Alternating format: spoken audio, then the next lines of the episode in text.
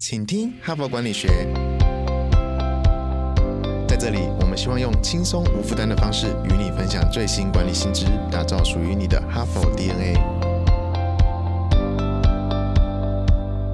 我是节目主持人杨玛丽 Mary。大家好，你有多久没有出国了呢？嗯，新冠疫情呢，已经把我们锁在台湾快要三年了哈，所以大家都迫不及待呢，等着要开放国境哈。那最近呢，这一刻呢，终于来临了哈。十月十三号开始呢，我们回国呢，就不用再隔离啊，不管是隔离四天还是隔离七天或者两周哈，这都解除了。全世界呢，绝大多数的国家也早就解封了哈。那所以呢，最近呢，我们就看到，不管要去东南亚、泰国啦，或者要去日本啊，哇，班机的询问度是非常。非常的高哈，所以呢，国际化呢，呃，我是讲人的流动这一块呢，就。在台湾呢，就终于呢要发生了哈，就我们会看到越来越多国人出国，也会看到啊一些国外的观光客可以来到台湾，因为来到台湾也不用被拘隔了嘛哈，所以呃我们也会期待说有一些旅客呢就慢慢可以恢复回来台湾，所以呢就是在这样的气氛之下，我们今天呢也来谈谈，也是哈佛商业评论上管理的议题，也是啊近期呢比较热门的时事话题，就是如何成为一个国际化的人才哈，因为可能过去三年有的。要要出国工作的人要出国留学，可能因为这个疫情呢都暂缓哈，或者是调整计划。但是现在呢，应该大家就可以恢复了哈，恢复开始正常的，不管是旅游也好，去工作也好，去读书也好，我们都可以再恢复以前的生活哈。所以，我们啊也是在听众的这个期待底下呢，我们这一周呢就来谈一谈这个如何成为国际化的人才。目前呢，我的身边呢已经有一些朋友呢已经开始哈要准备外派到。其他国家去哈，以前呢，因为可能也是疫情的关系，那因为就是我们国境还没开放嘛，如果每次出国一回来呢，就要这个隔离很多天，很麻烦，所以干脆大家都定居在台湾，所以很多在海外工作人他就在台湾远距哈。但现在因为呃，不管是出去也好，回来也好，就没有这隔来隔去的问题，所以现在大家有比较高的意愿呢，就可以出国。所以有一些朋友已经准备要外派出去了。那认识的一些留学顾问业的朋友也说，哇，现在这个留学学咨询的顾问呢，这种咨询的电话呢，也是十分的。呃，踊跃哈，就是非常的热门。那么现在 YouTube 啊，已经可能如果是在拍国际旅游影片的 YouTube，可能也闷了一阵子哈。那最近这个啊，如果是出国拍影片呢，现在变 YouTube 上蛮热门的画面哈。如果在这个时候抢先去出国旅游的话，也可以拍一拍这个疫后的这个新的这些旅游景点的改变哈，也是蛮有趣的哈。所以我同事就跟我分享说，有一个非常有名的 YouTube 叫蓉蓉。哈，他也再度呢要跑遍全世界，有一些规划哈。他连续五个月呢，想要到中东去旅游，介绍疫后哦中东的风情有些什么改变哈。所以现在大家都蠢蠢欲动啊，去读书的也好，去旅游的也好，去工作的也好。所以我们期待已久的哈，这种全球化的人才的流动呢，终于又要回来了哈。所以，我们今天呢，就应景呢，也是应时事啊，来谈说《哈佛商业评论》上也有一系列关于如何成为跨国界的人才，就是我们在国外工作也好，生活也好，到底要注意哪些细节哈，具备哪些技能？那今天呢，我首先选的一篇文章是由三位雷鸟 （Thunderbird） 的全球管理学院的三位教授所合。写的一篇文章，它的标题就是 “Making It Overseas”，就是我们的中文翻译叫“栽培自己的九大全球力”哈。这篇文章我觉得还蛮好的，所以首先今天跟明天呢，我会分享这一篇文章。那这三位教授呢，我一直如果你常听我的节目就知道哈，就哈佛商业评论的文章呢，基本上都是学者专家写的，所以呢，他们都经过非常扎实的研究哈。这一篇也是不例外，所以他们三位共同作者呢，这三。三位教授呢，为了这一篇文章呢，他们也做了大量的访谈、大量的问卷哦，一共访问了两百多位啊，在国际啊、全球工作，就曾经外派去其他地方工作的一些企业经理人，以及发放了五千份的问卷哈，才得出这一篇文章，就是如何成为一个好的全球化人才。那么，一个好的全球化人才又应该具备什么条件跟要素呢？哈，就是这一篇文章的主轴。那这篇文章一开头呢，就举。了一个个案呐哈。那这个案是真实的个案哈，那我们把它取名叫 Alan 好了哈。那么 Alan 呢是在一家美国的制造业工作。那大家都知道，这个美国制造业都外移嘛，外移到很多比较低成本的国家。那当然写这一篇文章的时候，还没有发生这个中美贸易战哈，所以很多的美国制造业当然就外移到中国，而且很多的市场呢也转移到中国，因为中国十几亿的人口嘛，正在发展，从开发中要进入已开发嘛，所以机会是大好。所以 Alan 呢，因为他原来在这里表现是不错的，那这家公司呢要到大陆去发展呢，就想到说，哎，那他在这边表现不错啊，而且比较年轻有为啊，就想说提拔他到中国的分公司呢，担任某一个部门的哈这个总经理，所以他就外派到大陆去了。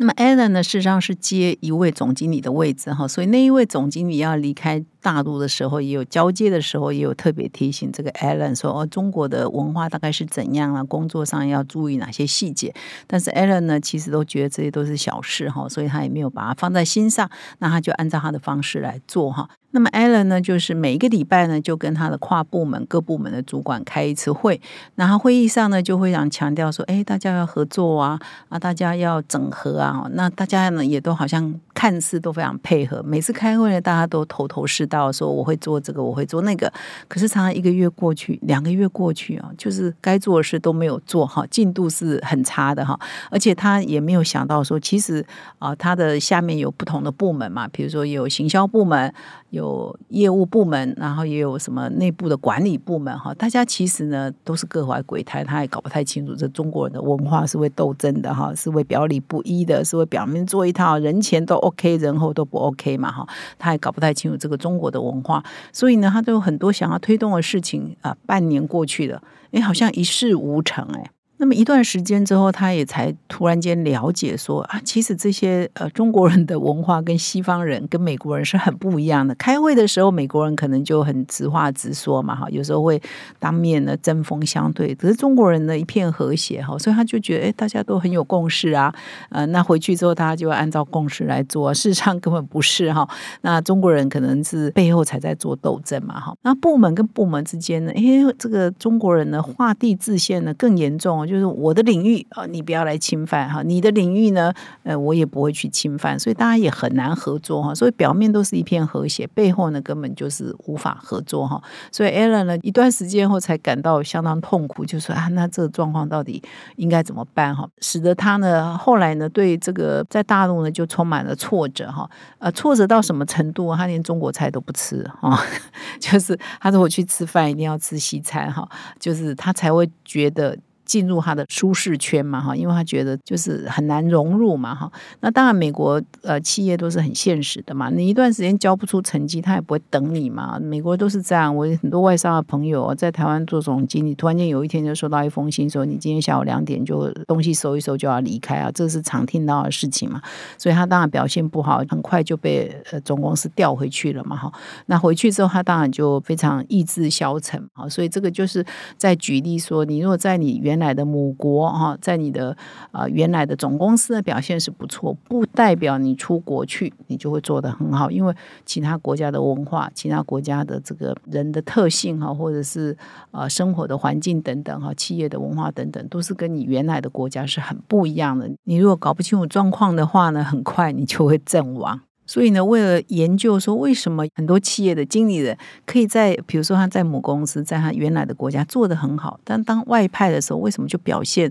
不如人意呢？当然，这篇文章也举了一些成功的案例了，就是说有 Alan 这种失败的，也有成功的哈。所以他就要来研究说，为什么有人成功，为什么有人失败哈？所以这个就是他们研究的动机哈，就是他们的问题意识哈。那成功的条件是什么？失败的原因又是什么哈？他们希望透过这个研究呢，可以找。出这些答案，所以我一开头有讲说，他们这一篇研究呢，就面访两百多位高阶主管，是曾经外派过的，同时进行了五千多位经理人的调查，哈，所以才得出这篇文章的结论，哈。所以以下呢，我就来分享说，他们得出什么结论？那他们萃取出来的呢，三大成功要件呢？就是有三大资本哈，是一个国际人才应该具备的哈。所以我现在讲，你要仔细听哦。你听的时候，你也盘一下，说，诶，我到底有没有具备这一方面的资本哈？那么第一个是 intellectual capital，就是知识的资本，也就是你对你的本行哈，你的了解有多少哈？以及说，就是你的专业了哈。简单讲，就是你的专业，你对你的专业在国际的运作，你可能知道，你比如说以这篇文章，你可能知道在美国是怎么运作，但是你知道它到中国啊，到全球去它是怎么运作的吗？它的 business model 是怎么 run 的吗？它这个专业在不同的国家的定位啊、特色啊、啊制胜的关键到底是在哪里呢？你的那个强项到底是什么？弱项到底是什么？所以你这个是属于你这个本业的知识资本哈。那这个知识资本呢，它又有三项的关键特质哈。这三位作者又进一步延伸了。第一个是你要熟悉你这个行业的全球的营运的状况，刚刚有说明了嘛哈。第二是你要有能力可以掌握一些复杂的状况哈，因为啊每一个行业的运作还是有它的复杂性。你到了国际上，它的复杂的状况，你要有具备这个能力去掌握。尤其你要到海外去做主管的话，你这一方面能力大家的期望是很高的哈。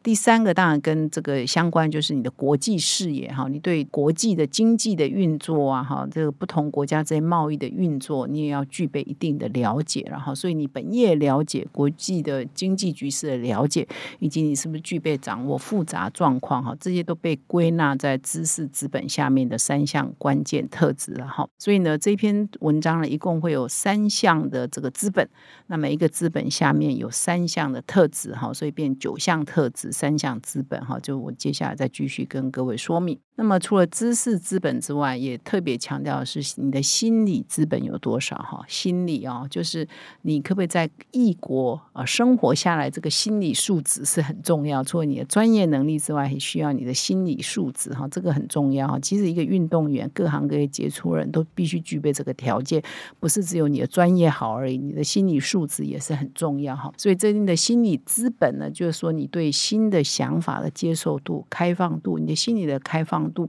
你对新经验的体验的这个喜好度哈，这些都是很关键的哈。所以在心理资本下面呢，又包括三项的关键特质。第一个是你是不是喜欢接受。多元文化哈，就是你不要到国外都还是吃你国家的菜，你不要到国外都还是跟自己国家的人在一起哈，就是表示你不太喜欢接受一些多元的文化，或者是你到国外也不去看看人家的名胜古迹啊、文化景点，你应该要多探索嘛，你对探索的热爱。所以第二个特质就是说，你是不是渴望冒险？就在心理资本底下有三项关键特质，第一个是你是热爱多元的文化，你是渴望冒险哈，第三就是。说你还是在这样的多元的刺激底下，你还是要有那种心理资本，就是自我肯定哈。就是说，即使是你学习一些陌生的东西，接触一些陌生的食物哈，你还是呃非常有热爱嘛哈。如果你真的很不习惯，或者有时候出糗。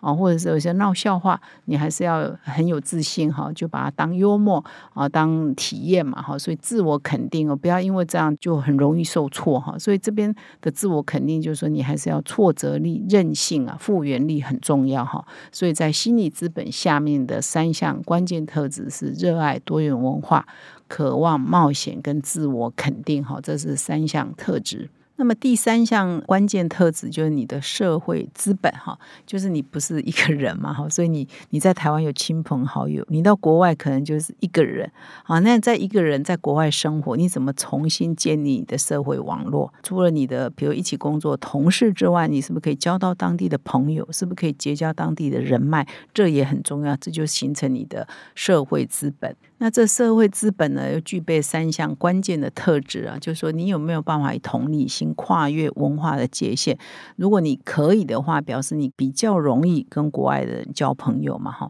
事实上，我们就是在海外呢，其实很多人他只跟自己的人在一起，那就是他无法走出这个舒适圈，他没有办法结交当地啊 local 的朋友，这会限制他的社会资本的发展嘛，哈。所以我们要跨越这个文化界限，你能够跟不同国家。来的人或当地国家的人，好一起吃饭啊，享受他们的食物哈，然后你才有办法建立这个新的社会资本、新的人脉关系嘛哈。所以第二个特质也就是发挥人脉的影响力，那善用第三个特质就是你具备一些外交的手腕，哈，可以跟不同文化、不同背景、不同肤色、不同种族人啊，可以交谈哈，也可以用他们习惯的方式，大家可以啊非常融洽的接触哈。那这社会资本会让你不会在国外孤孤单单，遇到问题呢不知道找谁。如果你的社会资本强的话，你可能会被邀请去呃人家家过节哈，要不然你就一个人窝在你的呃寝室啊或者你的住所啊，很 lonely 哈，这个都很不好过哈。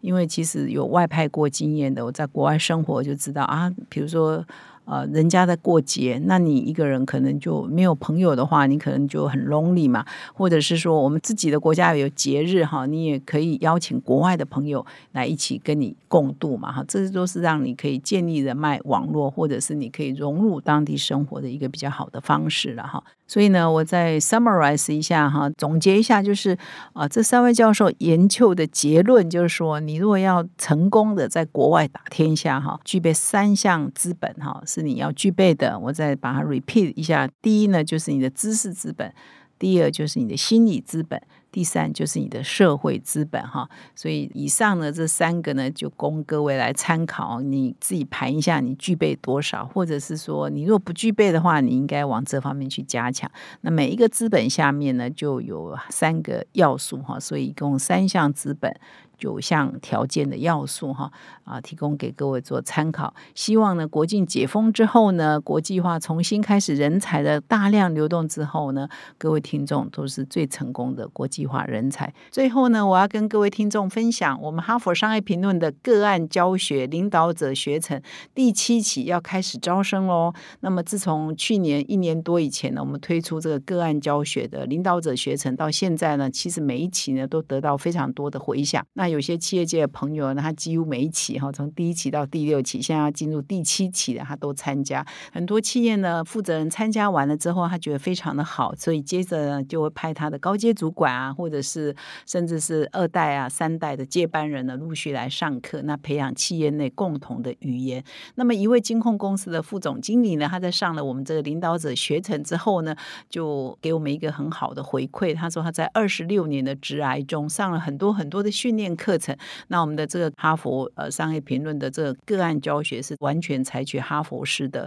个案教学，是他经验最独特的。然后他整个的上课过程呢，都相当的享受，也真的学习到很多。其实我这三年来担任哈佛商业评论的执行长，做的最重要一件事情呢，就是希望把这个哈佛商学院这种管理的知识落地在台湾。所以包括我这个 podcast，我们这个团队啊，努力经营的这个 podcast，就是要把哈佛的这个管理学的知识呢，让各位听众呢可以很容易的吸收。那同样的，哈佛商学院最经典的是个案教学，所以我们举办这个领导者学成个案教学也是一样，要把这个你要到花很多精力时间到美国去上这个课，可以落地在台湾哈。所以这都是我们落地化的一环。所以呢，我再一次的邀请各位旧与新知哈，如果你还没有来上过我们的领导者学成个案教学的朋友们，请你可以来。体验一下。那么，如果你已经上过的，你很喜欢，到你已经变成我们大家庭的一员嘛？哈，所以感谢